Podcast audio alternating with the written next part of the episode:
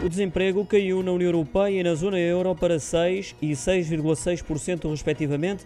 Os números de setembro são comparados a igual período do ano passado e dizem que este ano, na União Europeia, havia quase 13 milhões de desempregados, dos quais 11 milhões residiam na zona euro. Ainda segundo as estimativas da Eurostat, entre os mais jovens, aqueles que têm menos de 25 anos, as taxas de desemprego são superiores e cresceram de setembro de 2021 para o mesmo mês deste ano, duas décimas na zona euro e três na União Europeia, com ambas a apresentarem agora o mesmo valor, 14,6%. No caso português, o desemprego caiu duas décimas para os 6,1%, mas aumentou uma décima em relação a agosto. Na contabilidade surgem agora 319 mil desempregados. Na população mais jovem, os números caíram, não só em relação a agosto, como também a igual período do ano passado, situando-se agora abaixo dos 18%.